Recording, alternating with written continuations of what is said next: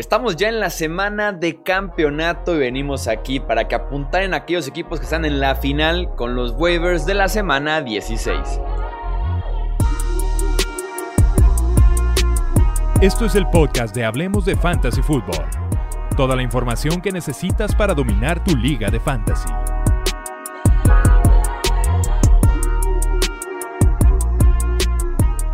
¿Qué tal amigos? ¿Cómo están? Bienvenidos a un episodio más del podcast Hablemos de Fantasy. Yo soy Jesús Sánchez y es un placer que me acompañen para hacer estas últimas recomendaciones de cara ya a las finales de las respectivas ligas de Fantasy. Y ya saben que me acompañan los analistas de siempre, los expertos aquí en Hablemos de Fantasy, para poder hacer justamente estas recomendaciones. Saludo con mucho gusto a Mario Cabrera. Bienvenido, Mario. Hola amigo, ¿qué tal? Muchas gracias. Todo listo para el último episodio de, de Waivers de la temporada. Un saludo también para Arturo Stenner. Bienvenido, Arturo. Muchas gracias, Chuy. Saludos, muchachos. Y también al buen Wilmar Chávez. Bienvenido, Wilmar. Hola, Chuy, Arturo, Mario. Un gusto, como siempre, estar acá con ustedes. Vamos a arrancar, como en cada episodio de inicio de semana, con el reporte de lesionados con la posición de quarterback. Derek Carr de los Las Vegas Raiders, lesión en la ingle, abandonó el juego eh, reemplazado por Marcus Mariota. Los reportes iniciales indican que estaría fuera al menos dos semanas, por lo que se perdería el resto de la temporada regular. Nick Mullens, también de los San Francisco 49ers, lesión en el codo, eh, dejó el juego cerca del final, aunque no hay un reporte concreto. Kyle Shanahan no afirmó eh, quién sería su quarterback en la semana 16. En la posición de running back, Clyde Edwards Heller, esa va a pegarle a muchos de los Kansas City Chiefs esguince de tobillo y distensión de cadera. Los reportes indican que los Chiefs están esperanzados con que el novato esté disponible para la ronda divisional de los playoffs por lo que se descarta ya para el resto de la temporada regular.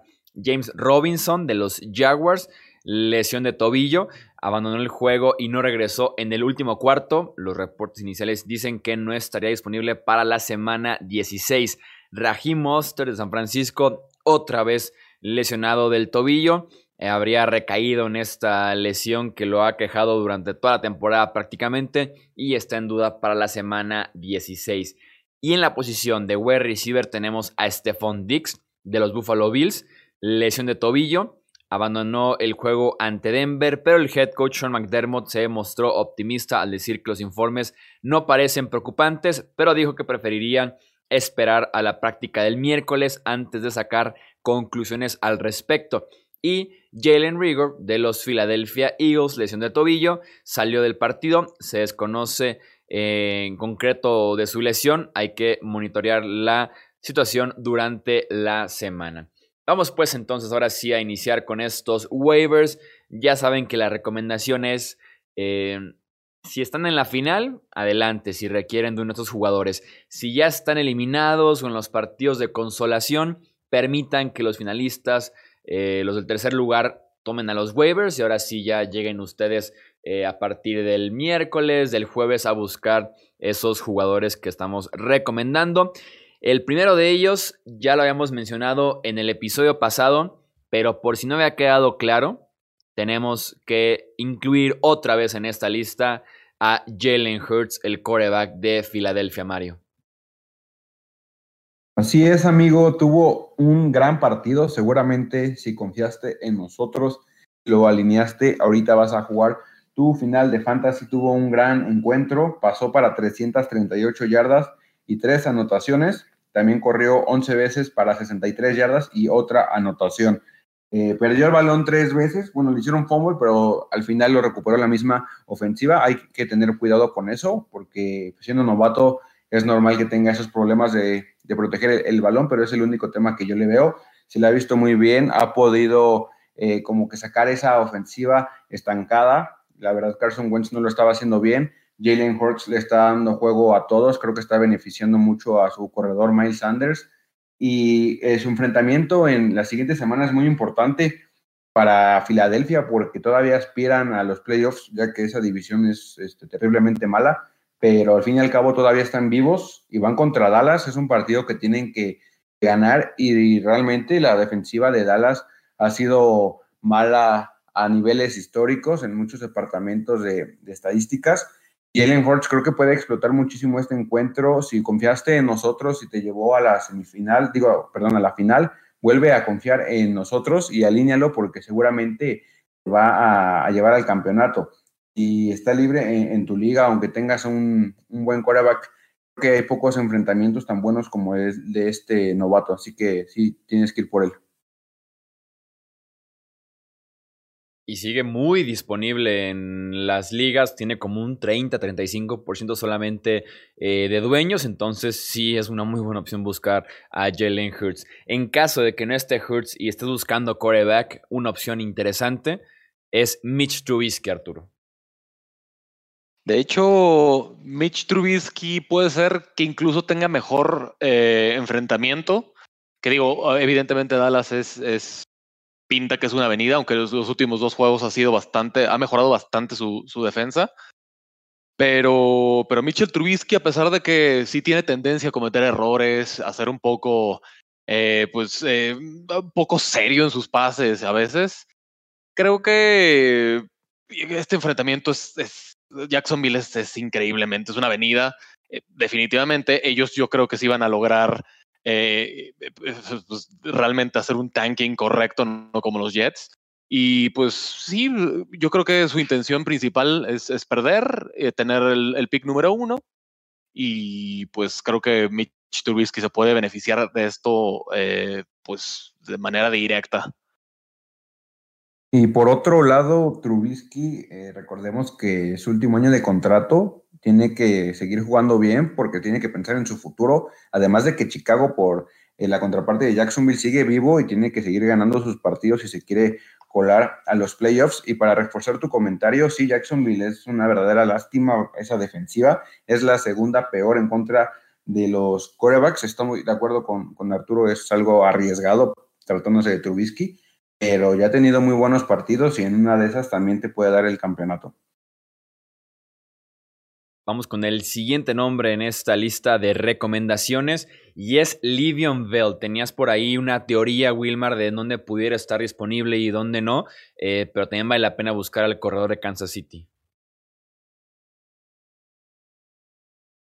Eh, sí, Chuy, cuando estábamos revisando los jugadores que, que íbamos a, a, proponer hoy, pues la verdad es que la disponibilidad de Bell no es la mejor está por ahí arriba del 50%, pero eh, si estás en una liga más competitiva que, que cualquier liga casual, por así decirlo, eh, seguramente Le'Veon Bell está bastante más disponible de lo que, de lo que refleja ese porcentaje, porque, porque en, en, las ligas más competitivas se vio que, que Claudio Arciler no iba a, a, como a ceder ese espacio.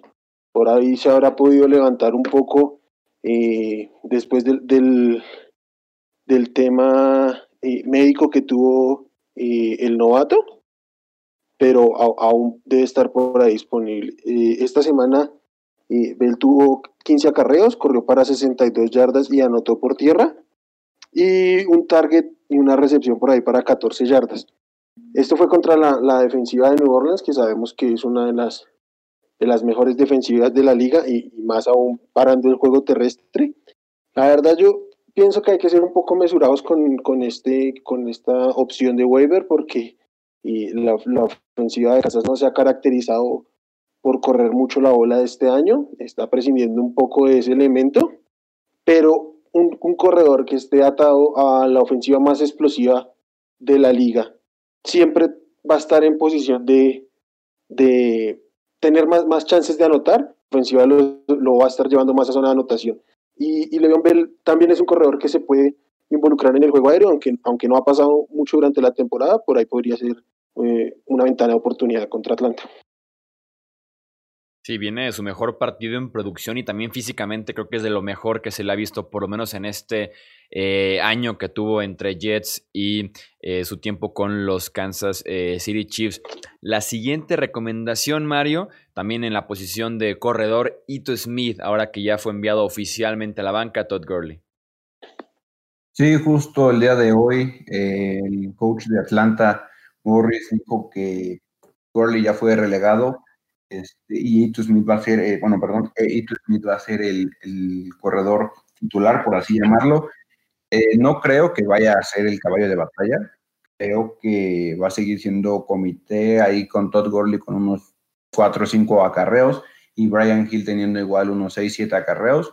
Pero sería una apuesta arriesgada en la final, nada más por su enfrentamiento en contra de los Chiefs que no es muy buena contra el ataque terrestre, hablando de, fantasy, está dentro de las 12 defensivas que más puntos permiten a la posición. Atlanta se ha visto pues bien, a pesar de que ya están eliminados, no bajan la cabeza, quieren seguir eh, luchando mínimo para pues no, no tirar todavía la, la, toalla, por así decirlo, ¿no? Sacar ahí como que el orgullo.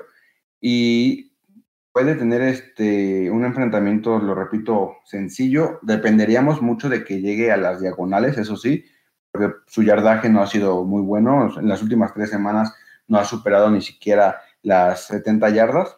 Creo que sí es indispensable que, anote un touchdown, pero repito, esta ofensiva está pues despertando ya muy tarde en la temporada y, y una de esas sí podría ahí complicarle un poco las cosas al actual campeón de, del Super Bowl y sí este, podría ser una apuesta redituable. Yo creo que lo único que hizo el, el head coach de, de, los Falcons fue confirmarnos algo que ya ha venido pasando, ¿no? Desde que regresó Todd Gurley eh, y Todd Smith es el líder en, en ese backfield. El problema es, como dice Mario, que sí va a ser el líder, pero no va a ser un caballo de batalla, va a ser un, un comité igual, incluso con un ligero involucramiento de, de Gil por ahí.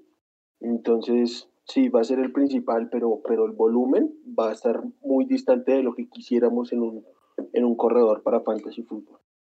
Lamentablemente creo que ya, ya de ahora en adelante creo que los mejores días de Todd Gurley pasaron. Parece que ya no va a ser productivo en, en fantasy en general. Sí, la oportunidad de ir a Atlanta como corredor principal, porque se le dio esa chance al principio, era de oro y parecía que era eh, como última chance incluso para ver si era el Todd Gurley de los Rams, con un poco de descanso, que venía de que le cuidaran mucho los toques, pero al no aprovechar esta oportunidad con Atlanta, eh, no sé quién le pueda dar una chance, sobre todo real, para hacer un caballo de batalla en 2021, me atrevo a decir que nadie. Eh, creo que sí podemos decir que la carrera fantasy de Todd Gurley pudo, pudo haber terminado justamente ya con los Falcons esta temporada. Otra opción para comentar, Wilmar, eh, Tony Pollard, el corredor de los Cowboys que se aprovechó de la ausencia de Zeke Elliott. Viene Pollard de ser el, mejor, tener el mejor partido para cualquier corredor de, de los Dallas Cowboys en la temporada. Y creo que en lo personal es el reclamo que más me gusta. Sin embargo, contrario a lo que, a lo que decía Leon Bell, me imagino que muchas ligas competitivas, justo cuando se dio la noticia de, de Ezekiel Elliott, eh, eh, debió haber sido reclamado en las ligas que estuvieran disponibles, pero pues si está disponible por ahí en su liga, puede ser una excelente, excelente opción contra Filadelfia. Eh, esta semana, en la ausencia de Ezekiel Elliott, eh, corrió 12 veces, 69 yardas, 5.8 yardas por acarreo, anotó dos veces y tuvo un involucramiento en el juego aéreo muy, muy importante con 9 targets para 6 recepciones y 63 yardas. Y la verdad es que se vio muy explosivo a lo largo de los últimos juegos, se había visto bastante más efectivo que Ezekiel Elliott. Y hay que, hay que monitorear un poco cómo estará la salud de Elliott. Yo la verdad dudo que lo fuerce para regresar que él va a seguir siendo un running back top 5 de la liga. Simplemente no, es no, no fue su temporada y yo creo que los Cowboys van a optar por dejar que, que la temporada termine para él y, y, ya a pensar en el 2021. Y ya para cerrar, Arturo, una opción en la posición de wide receiver, Russell Gage. Pues no es el mejor de los matches contra Kansas, eh, pero la verdad creo que este, este waiver sí depende mucho de, de si juega Julio Jones o no. Yo no creo que vaya a jugar, no le veo el punto, ni, o sea, la verdad es que Atlanta ya no pela nada. y pues arriesgar la salud de una de tus estrellas creo que es innecesario. Entonces, puede ser interesante Russell Gage. Eh, la, verdad es que, híjole, si estás en la final probablemente ya tengas eh, un jugador que te cubra esa necesidad, pero pues si por algo una lesión, este, quizás te, te tumbó o, o un o un receptor o, tu, o tu flex, es una opción bastante, bastante, pues, segura, entre comillas, porque, pues, qué tan seguro puede ser Atlanta, pero, pero sí, la, verdad es decente. E, es ser un, un, receptor de Atlanta es, puede ser que tenga un, un, piso, pues, decente al, al final. Sí, sí, Matt Ryan sale inspirado como de vez en cuando sale en un tiroteo, incluso ahí contra un otro muy buen coreback, pudiera ser que nos dé buenos puntos si hay que seguir muy de cerca la salud de Julio Jones, estoy de acuerdo, no habría un punto para que siga jugando Julio Jones este año, más una lesión en el tendón de la corva que suelen ser tan engañosas y que en cualquier momento eh, te regresa y te deja en la banca el resto del partido, entonces pinta como muy buena opción eh, Russell Gage. Hasta aquí entonces este episodio de recomendaciones de waivers. Vamos a regresar el miércoles por la noche, un día antes eh, de lo normal para poder hacer recomendaciones ya de la semana 16, semana de campeonato, porque inicia viernes, hay un partido, sábado hay tres partidos y ahora sí el resto el domingo y uno más el lunes, así que pinta bastante bien esa semana 16 y no vamos a abandonarlos para que puedan ganar sus respectivas finales o, insisto, tercer lugar, partido de consolación o lo que sea que estén peleando en la semana 16. A nombre de Mario Cabrera, de Arturo Stender, de Wilmar Chávez, yo soy Jesús Sánchez y eso es todo por este episodio. Gracias por escuchar el podcast de Hablemos de Fantasy Football. Para más, no olvides seguirnos en redes sociales y visitar hablemosdefutbol.com.